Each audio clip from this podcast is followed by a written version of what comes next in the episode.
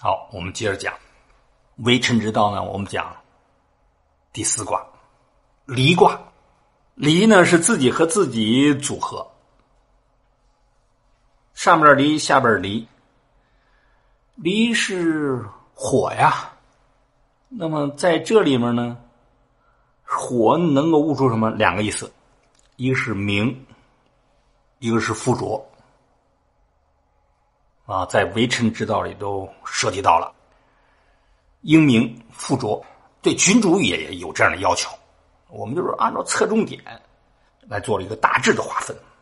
政治啊，生活啊，本来就很难做这种严格逻辑意义上的按一个标准来划分的严格的分类，很难的，它都有交叉。我们就是侧重，按照侧重。离的卦辞就是说立贞，亨，戌。聘牛吉，还是上来告了，好啊，真不结归有利啊，亨通啊。但是马上就告诉你了，这卦更多的讲啊，训聘牛吉，坤卦是训聘马吉，聘马真马？这个是续聘牛，你说聘牛牧牛是不是指着为臣呐？当然，你说这个续。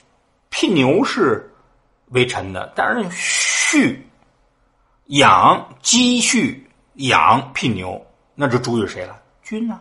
呃，在每一卦都设君和臣两个角度的解读。湍子说：“离丽也。”我们说的美丽的丽，在古汉语当中啊，它还有附着的意思，发音相同而同假。因为“离”有附着的意思了，所以“美丽”的“丽”跟它发音相同的呢，也有附着的意思了。这卦除了讲明，还讲附着。你看他的论证啊，呃，日月要立乎天呐，日月要附着于天啊。古人就那么感悟的。你你说的附着呢？它它得有天那么一个空间，它才有能生存，才能存在啊。白骨草木立乎土，你看大地上那白骨，你的草木要生长怎么样？它得附着在土壤上啊。这是一个意思，就是讲立的根据，附着的根据。君主要附着在臣民的基础上，那为臣的要附着在什么？民心向背或者道德修养也要有个附着，每人都有个附着的，都有个土壤的。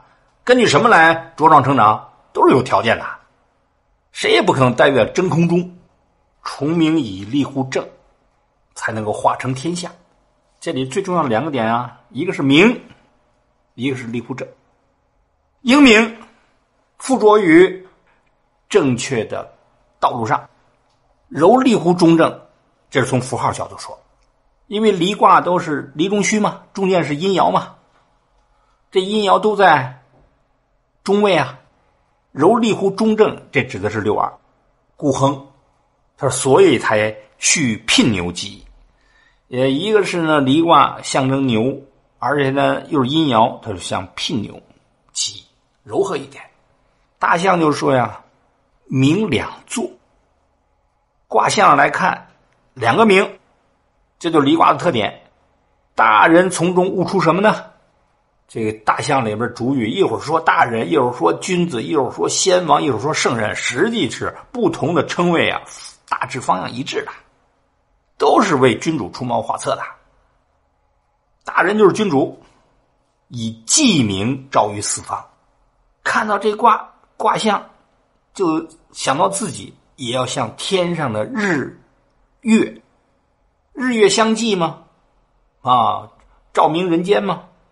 你就是人们心中的永不掉落的太阳、月亮，要照于四方，施惠于四方，让每一个角落都能够感受到呢您的恩德。